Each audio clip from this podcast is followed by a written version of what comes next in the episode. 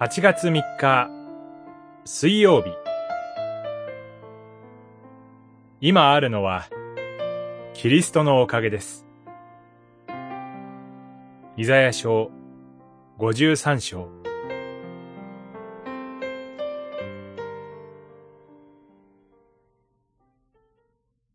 ほふり場に惹かれる子羊のように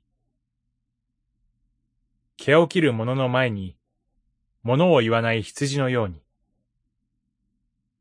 彼は口を開かなかった。五十三章、七節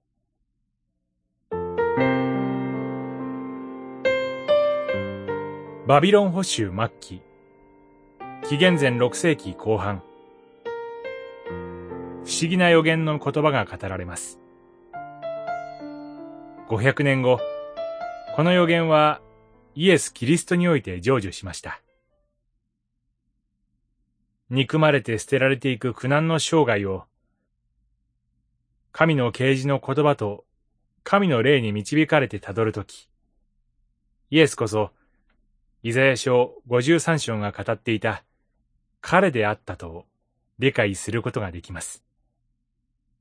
主イエスご自身も、このイザヤ書の御言葉をもってご自分について証しをされました。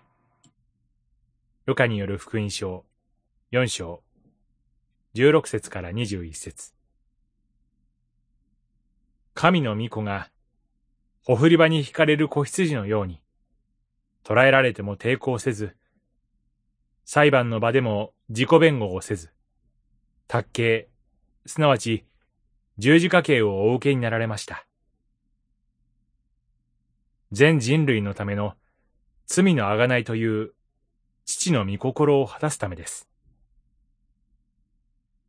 このお方は、人々から軽蔑され、見捨てられ、私たちの罪を負って、神から呪われたものとなってくださいました。この方の受けられた苦難こそ、私たちの罪の身代わりであり、ここに罪の許しと癒しがあります。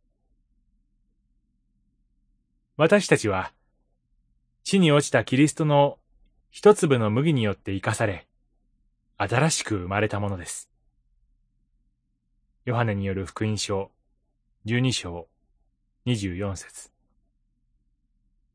私たちは、彼の受けた傷によって癒されました。ですから、今日も一日、キリストの癒しの恵みに感謝し、神の栄光のために生きるのです。祈り。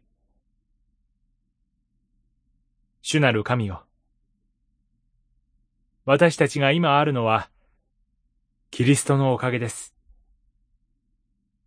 生涯、キリストのもとに留まることができますように。